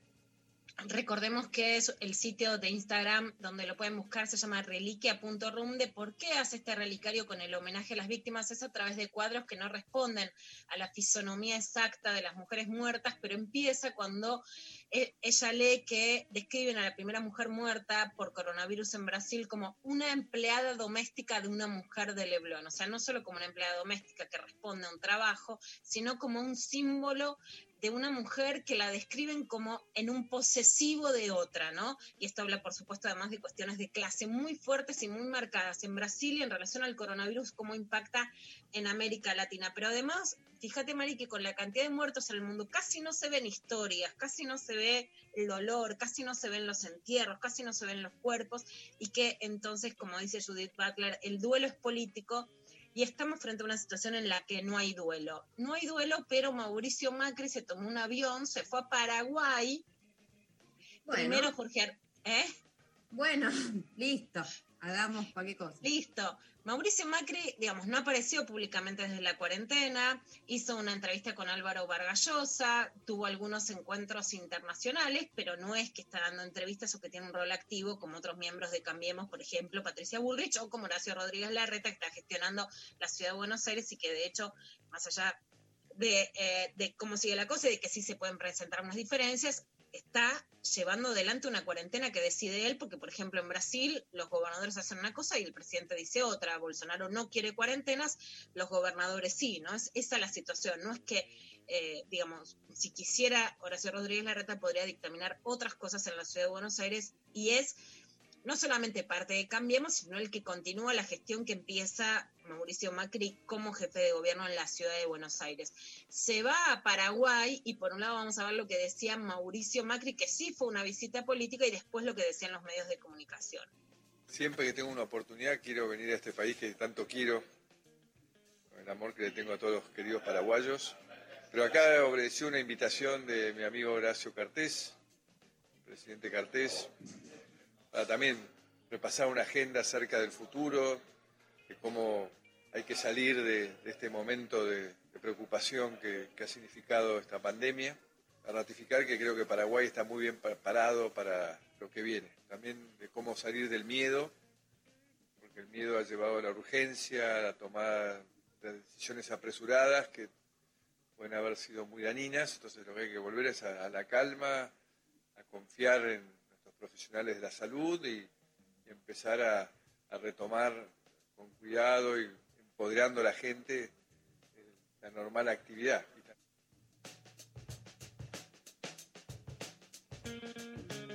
Bueno, el llamado de Mauricio Macri, por más que lo diga con esas palabras que digamos que ya nos habíamos desacostumbrado a, a escuchar, es un llamado claro a que se termine la cuarentena en la Argentina, a volver con la normalidad, a que dice que son medidas apresuradas, a que no hay que tener miedo. La visita a Paraguay, a ver, ¿por qué no es una visita eh, casual? Primero que quien él dice que es su amigo, por supuesto, es uno de los presidentes de la derecha en toda la región, no tiene mucha incidencia a nivel regional como sí lo tiene Brasil, eh, que por supuesto es una fuerza política y económica mucho más potente, pero sí es un lugar de grandes armados de la derecha, incluso, por ejemplo, bueno, con la ultraderecha joven también tiene un pie muy fuerte en Paraguay, ¿no? Con referentes que van y se fortalecen desde ahí, y Macri además está haciendo un juego muy fuerte de querer imponerse como una derecha regional.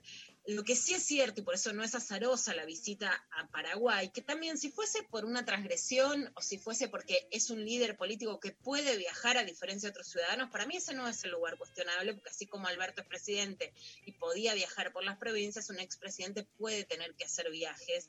No, no sería tanto el problema de eso, de la transgresión o de ocupar un lugar de armado político, sino qué quiere decir. La visita a Paraguay también es porque Paraguay junto con Uruguay son los países que mejores cifras en relación a, los resultados sanitarios tienen de coronavirus, porque han tenido un cierre de sus fronteras muy fuerte, con cuestionamientos sí internos, pero muy fuerte. Por ejemplo, alguna de las cifras que, que podemos leer en coronavirus.datar es que eh, la cantidad de muertes por millón de habitantes es de tres muertes por millón de habitantes en Paraguay, mientras que, por ejemplo, en Argentina es de 38, pero en Chile, que es el que más desigualdad hay, es de 349 muertes por millón de habitantes, en Perú de 338 muertes, y en Brasil, por supuesto, ahí dividido, es la, Brasil es el país que más números nominales tiene de muertes, pero como la tasa de población que es tan alta dividido quedan 325 muertos por millón de habitantes, Ecuador 278. En Brasil solo,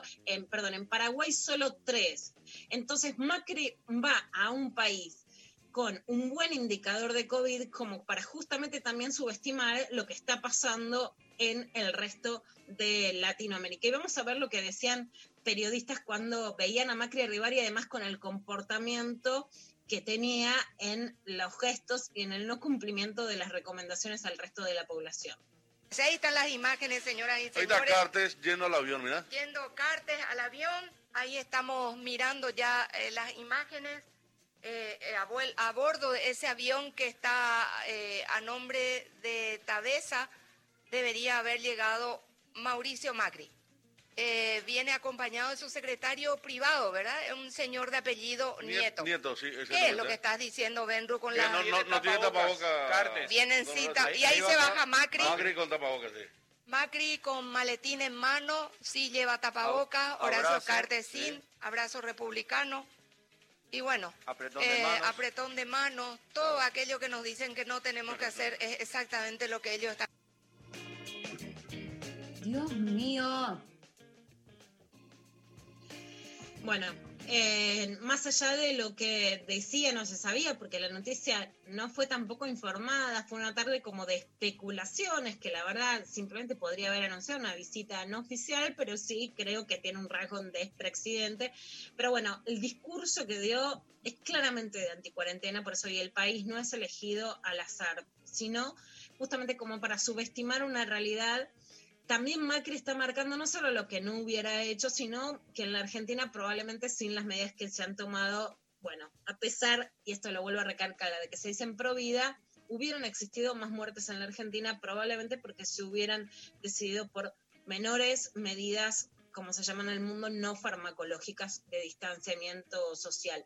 Hoy hablábamos de la transgresión eh, de la comunidad gay, que eso, bueno, ge- generó un montón de, de fogosidad en el sentido cultural, en el sentido de la transgresión del deseo, pero por supuesto, algo que es muy grave y que tiene además que ver con épocas de regreso conservador, es la homofobia, los crímenes de odio y la violencia hacia personas gays. En San Pedro, en Santa Lucía, hubo un caso que fue poco difundido, pero de homofobia, en donde dos hombres, que es un hombre de 58 años junto a su yerno de 27, agredieron de manera muy fuerte a una pareja y los insultaron. Vamos a escuchar a Mariano Lafranconi, que fue víctima de un ataque homofóbico en Santa Lucía, cerca de San Pedro, para ver lo que pasó. en el momento de los golpes, que es lo que hoy por lo que también estamos luchando, porque aparte de la violación a la propiedad privada, de las amenazas, porque aparte de eso nos amenazaron de, de- de muerte y de que siempre nos iban a, a golpear cada vez que nos veían, eh, aparte de la violación de la cuarentena, eh, hay una, una denuncia por discriminación, porque mientras nos golpeaban, eh, obviamente todo el tiempo los insultos eran referidos a nuestra orientación sexual, insultos de puto de mierda, trolo, ya vas a aprender a callarte, no vas a hablar nunca más, puto hijo de puta, todos, todos insultos referidos a nuestra orientación sexual, por lo cual también intervino el INADI y están las denuncias hechas también en la institución. Y como te digo, estamos a la, a la espera de que, de que la causa tome su, su rumbo y bueno, y que todas este, estas personas, eh, antes de volver a cometer delitos de tal magnitud, lo piensen una o dos veces.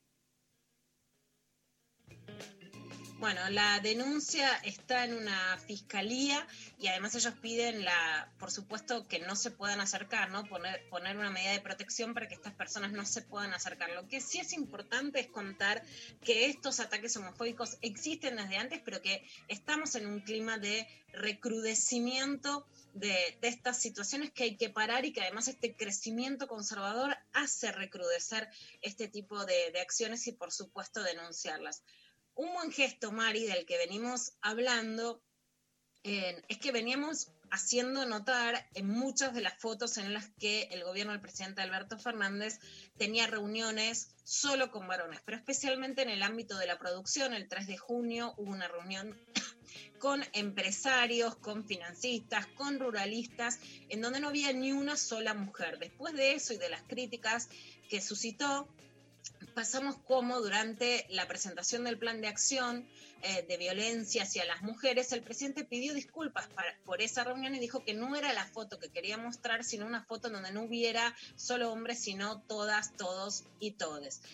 A partir de eso, el 9 de julio pasado, que fue el acto del 9 de julio, hubo una mujer en la primera fila. ¿Quién es ella? Carolina Castro, que es empresaria, autopartista, es parte de la Comisión Directiva de la Unión Industrial Argentina y que además, a partir de ese repudio a la foto en la que no había mujeres, se generó, eh, ya, ya existe el grupo de mujeres gobernando, un grupo de mujeres gestionando que es de empresarias en las que podría haber novedades en las que, que llegaran no solo a la Casa Rosada, sino también a hablar con el presidente. Vamos a ver qué nos decía Carolina Castro del simbolismo de estar en esa foto del 9 de julio. El presidente dijo el otro día que no se sintió cómodo las veces que estuvo en fotos eh, como las de hoy, pero solo con varones. Yo sé que de alguna manera mi lugar en la foto es un símbolo que intenta empezar a revertir esta realidad que vivimos, pero falta, por supuesto, mucho por hacer para la paridad. También me gustó que se forzara a usar el inclusivo cuando dijo niñes. Creo que nos pasa a todos, ¿no? Que cambiar requiere ponernos en un lugar de incomodidad a veces y, lo tenemos que hacer. Ese esfuerzo también tiene que traducirse en cambios concretos de política que sé que muchas mujeres en el gobierno están intentando hacer eh, y todas las que estamos en el sector privado estamos también acompañando.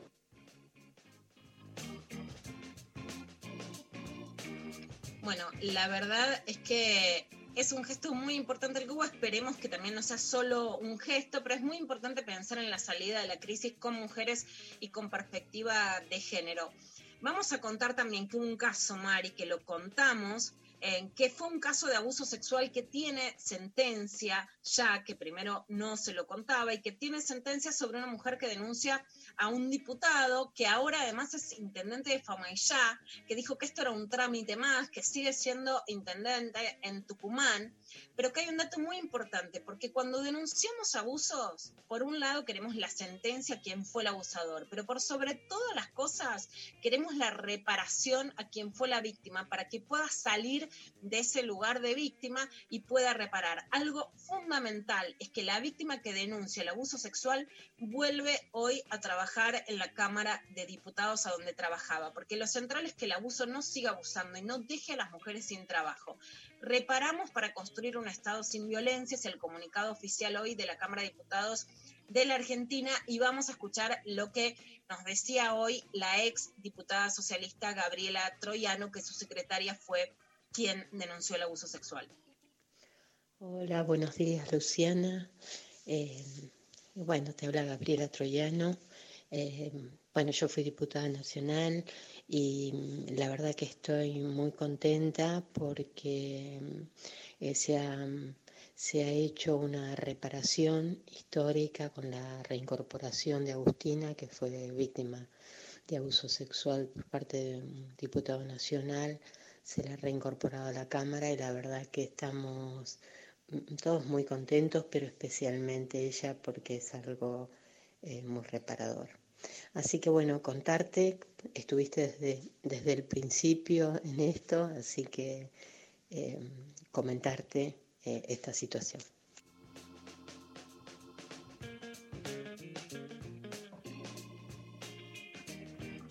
Bueno, por supuesto que esta es una muy buena noticia porque además eh, es una noticia que lo que implica es esto y es la importancia de la reparación a las víctimas y que además puedan tener trabajo, porque justamente la violencia sexual en los lugares de trabajo lo que deja es a las mujeres sin la posibilidad de trabajar, así que es una noticia súper importante.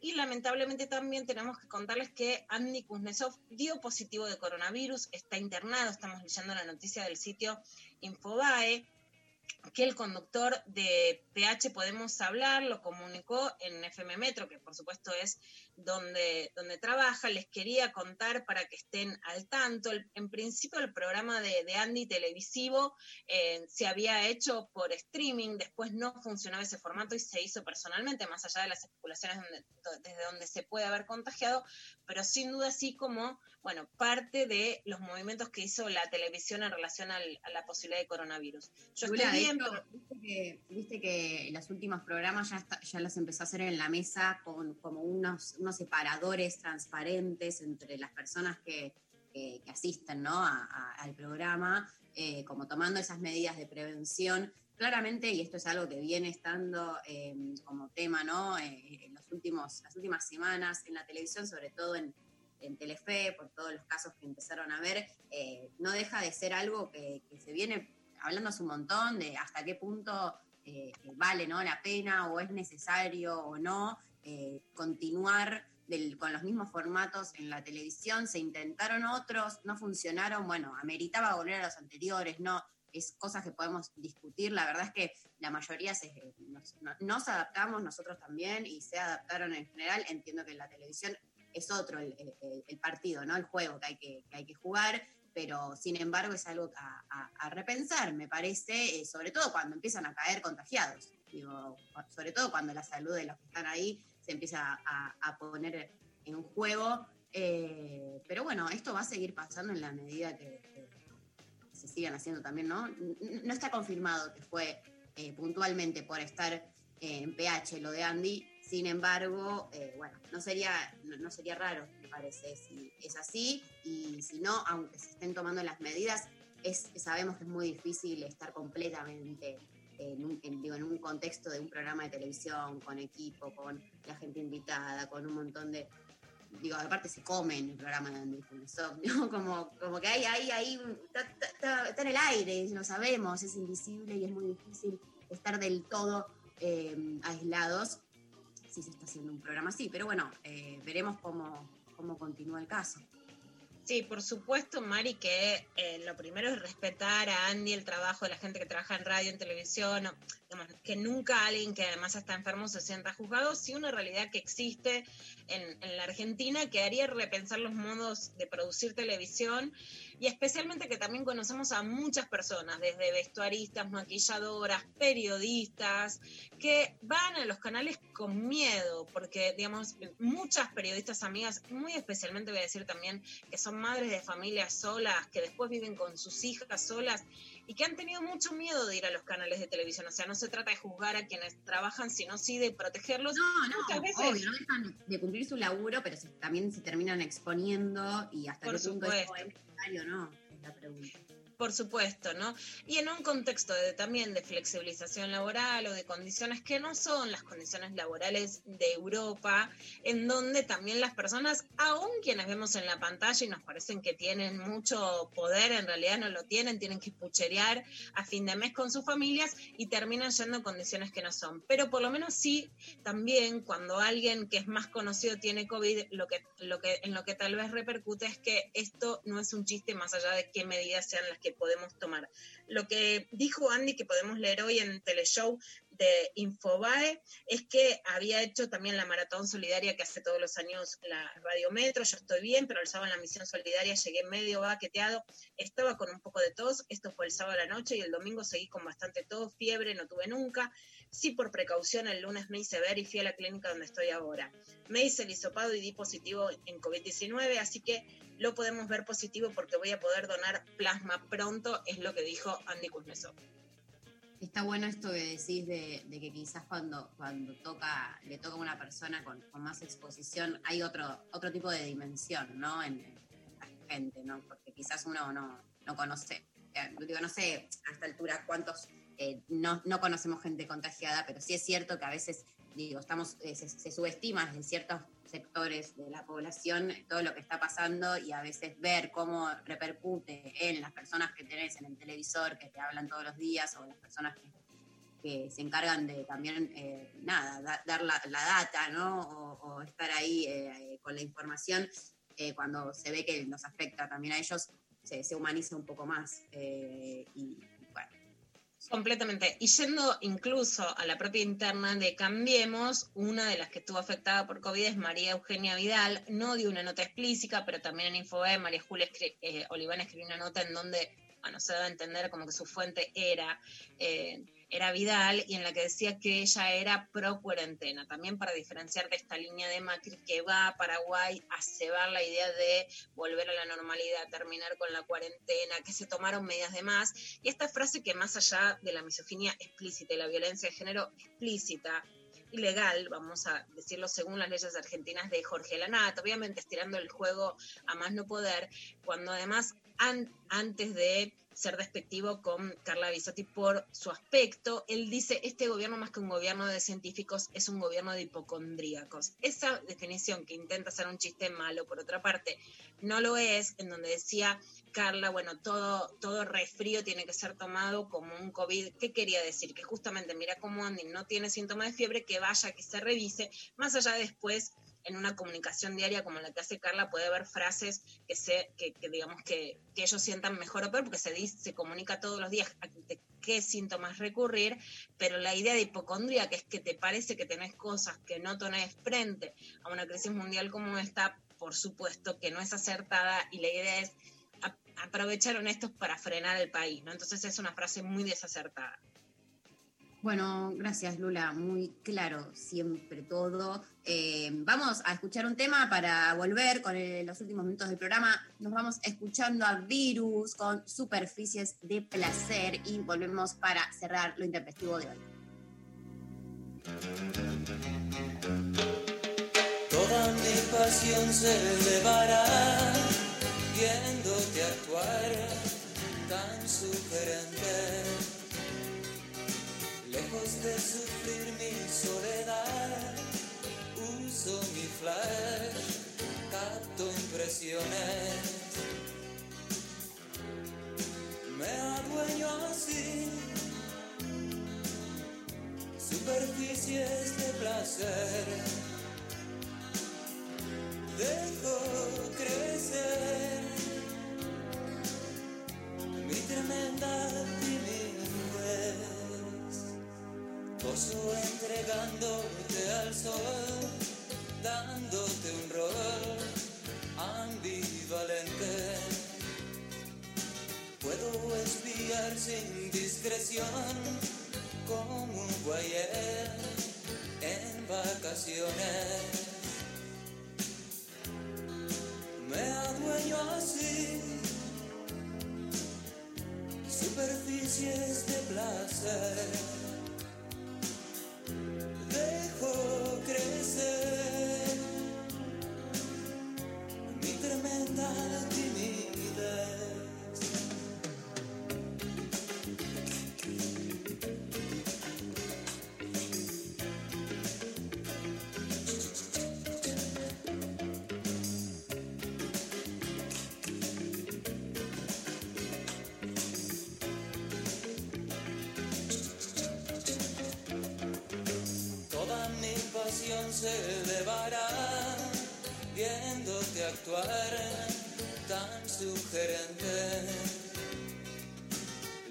De sufrir mi soledad, uso mi flash, capto impresiones. Me adueño así, superficies de placer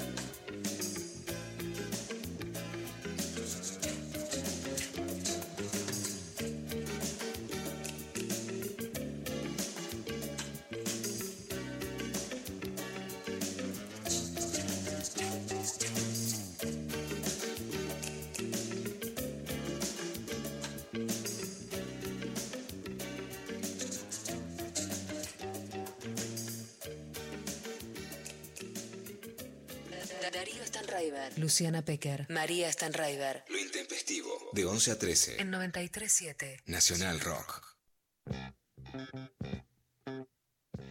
Hola gente del Intempestivo. Bueno, les cuento mi historia hot. Eh, hace unos años me fui de viaje al sur para reanimarme un poco de una de, un duelo muy largo que venía teniendo por una relación que no fue. Estaba en el Calafate recorriendo y me encontré con un museo muy lindo, chiquito, armado por gente local. En ese museo ese día estaba eh, un chico que era familia de, la gente que había armado este museo, muy lindo, mucho más joven que yo. Bueno, termino de recorrer el museo, nos ponemos a hablar, mate va, mate viene. eh, y bueno, me invita a salir. Salimos a la noche, este, luna llena en el Calafate y fuimos al museo. Bueno, garchamos, lo resumo así, garchamos este, con dinosaurios patagónicos observándonos. Bueno, les mando un beso, me encanta el programa. Los quiero. ¡A vos! No, no, no. Quiere, o sea, nos, nos sacamos todo. Los sombreros, los huesos, todo, pero es fantasía sexual un millón. Además me hace acordar a, a la película Pablo y Tirame, porque por supuesto la historia del museo, la, la película, la comedia alucinante, Museo de Ciencias Naturales, en vez de Jurassic Park, Jurassic Sex, en el Calafate, que es hermoso, uno de los lugares más lindos de la Argentina. Toma el duelo, más que duelo, Tyrannosaurus Rex, una noche en el museo, completamente. Una noche ¿Qué en el museo. noche? Eh, ¿Qué noche Tete? Aparte son cosas, no sé, como una situación que una, yo no, no, no espero que me pase, no es que no puedo ni fantasear con que eso suceda, como que ni siquiera me lo imagino como posibilidad porque no, no entra ni en mi paradigma de pensamiento que eso, viste, como ya es un montón de cosas que se tienen que dar, me parece excelente, la verdad. Eh, todo lo que es garchar, todo lo que es en un museo, en el calafate, después de un duelo, como que na- quiero ser esa persona ya. Luna llena, cuando dijo luna llena, Luciana Pecker y yo estábamos las dos mirando como, ah, Dios mío, tan eh, románticos. Eh, tenemos otro audio, ¿no, Pablo? Hola, soy Itzel del Estado de México y bueno, en respuesta a su pregunta de la transgresión, hasta hace poco que pienso a la transgresión como otra posibilidad de disfrute, pues crecí en un entorno en el que la transgresión no estaba nada bien y bueno, cada que pasan los días, pienso que cuando termine la cuarentena estaré dispuesta a tener más encuentros intempestivos. Y bueno, les mando muchos saludos, les escucho siempre en Spotify porque hubo días que no pude oírles en vivo hasta hoy. Y bueno, se ha vuelto tan cotidiano oírles que un día soñé que María era mi amiga y que me enseñaba su colección de películas. Saludos. Por favor, estoy, o sea, llorando directamente. Eh, qué hermoso, qué lindo, qué lindo mensaje. Qué- Qué belleza, qué hermosos que son esos tonos latinoamericanos. Si hay algo que extraño después de, viajar mucho tiempo, el otro día decía, sí tuve una pesadilla, yo detesto los aviones y, recuerdo un viaje volviendo de Lima que hubo mucha turbulencia y yo diciendo, cómo extraño a mis hijos, qué pesadilla. Bueno, agradezco no estar viajando en aviones, pero extraño mucho, mucho, mucho el tono de, de, de- las mujeres latinoamericanas, de nuestras conversaciones, de las diferencias en los tonos, ¿no?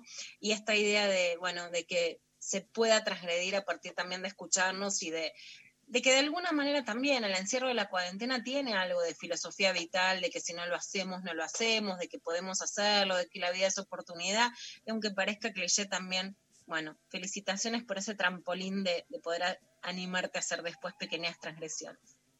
Hermoso, totalmente coincido, comparto eh, absolutamente todo. Te cuento eh, una última mensaje antes de cerrar el programa que nos llegó por eh, Facebook. Eh, Ezequiel nos manda, rompí mi pacto de sangre de no viajar los domingos en transporte público. Me dijo al mediodía que estaba libre. Tras un bondi, un tren y tres horas de viaje llegué. Nos divertimos y otro viaje de tres horas para volver. A la semana cortamos y me encamé con alguien que vivía a tres cuadras de casa. Nunca más transporte público en domingo, los amo. Genial. Aplausos, sí. Eh, Ezequiel eh, es por ahí, o sea, si- a tres cuadras versus tres horas de viaje, que además sale mal, ya está, listo, nunca más. Quédate con la de tres cuadras. Qué lindo sería, ¿no? Tres cuadras es como un ideal, eh, bueno, no sé. Quizás Me copa. Pero en parte lo que yo digo es que también, las por ejemplo, Happen, ¿no? Que es que quien te Sí. gusta que esté más cerca tuyo.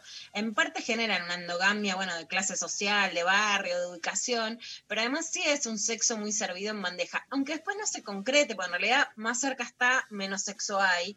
En parte yo creo en la travesía, no es que te digo, bueno, dale, tomate mil trenes, pero creo que hay algo de que todavía genera esfuerzo, levanta la pimienta y que cuando está muy cerca al final no te ves nunca. Muy cierto también. Pero bueno, la verdad que en este contexto de cuarentena, eh, les que estamos soles, te digo que con tres cuadras, tres horas, me da lo mismo. ¿no? Como que ya ante la nada te agarro cualquier cosa. No, cualquier cosa no. Cualquier cosa no. Eh, Me gustó mucho esta frase de Tamara de en vez de agarrar cualquier cosa, de, como el empoderamiento de, ¿sabes qué, flaco? Estuve tres meses sola sin nada, no me voy a rebajar por vos. Me gusta mucho como frase del día. Me gustó mucho como, ¿sabes qué? Me la banqué, pude no tener sexo, no me tengo que rebajar con un cualquiera para tenerlo. Totalmente, va por ahí. Bueno, se nos está yendo el programa. Eh, todos eh, con quienes escuchan. Eh, de paso, eh, les recuerdo, como dijo la oyente, que están los programas subidos a Spotify, los pueden encontrar por si se quedaron con ganas, por si algún día no pudieron escuchar, por si nos quieren recordar en algún otro momento también. Gracias al equipo de producción, Laurita Rombolá, Sophie Cornell, Pablo González. Hoy nos operó a alguien que nos está por decir Pablo, que yo creo que puede ser. mm, tan, tan, tan, Diego tan. Ah, no, lo, no me llegó. Ok, genial. Gracias a Diego. Eh, gracias, Lula Pecker. Contanos con qué eh, nos vamos a ir escuchando qué.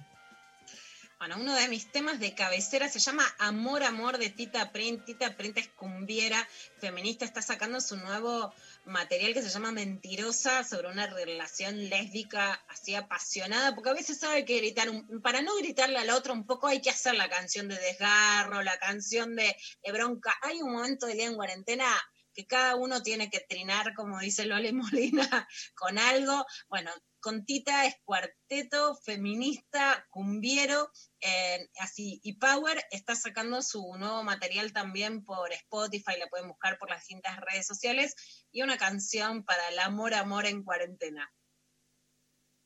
La escuchamos. Gracias. Nos reencontramos mañana.